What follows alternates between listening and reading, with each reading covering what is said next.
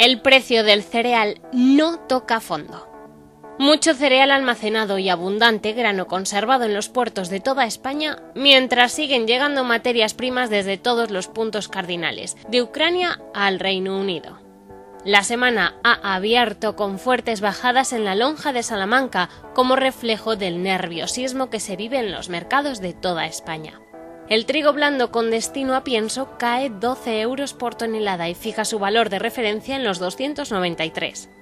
El resto de los cereales de invierno caen 11 euros. La cebada y la avena cotizan a 275 euros por tonelada, mientras que el centeno fija su valor en los 267. Por su parte, el triticale se sitúa en 278 euros. Al mismo tiempo, el precio del maíz desciende 9 euros hasta los 292 por tonelada. Solo se revaloriza el paquete grande de paja que gana 2 euros y se sitúa en los 74 por tonelada.